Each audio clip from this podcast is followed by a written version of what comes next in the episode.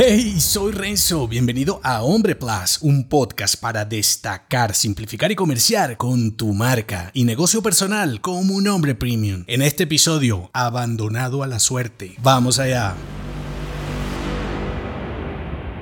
Entregarte al aire puede hacerte sentir un hombre libre cuando en realidad es solo un poco más refrescante. Eres un hombre débil no por tu falta de personalidad, carácter y liderazgo, sino por tu incapacidad para crear tu criterio. Tu vulnerabilidad no es saber que no eres fuerte en todo, es dejarte llevar por la masa hacia donde no tienes o eliges el control. En realidad siempre eliges, en este caso, eliges abandonarte, eliges la pereza, eliges la pasividad de no actuar y puede ocurrirte porque malinterpretas el no esperar validación con ser un tipo vago. Por eso encuentras tanto en internet relacionado con sentirte satisfecho con tu versión mediocre y con tus puntos más débiles, porque eso es lo que vende a los tipos frágiles y ordinarios. ¿Qué encuentras más popular si te dicen que eres un hombre de verdad siendo un promedio porque así eres y debes vivir de acuerdo con ello o desafiarte a lo contrario? ¿Verdad que conformarte es más atractivo?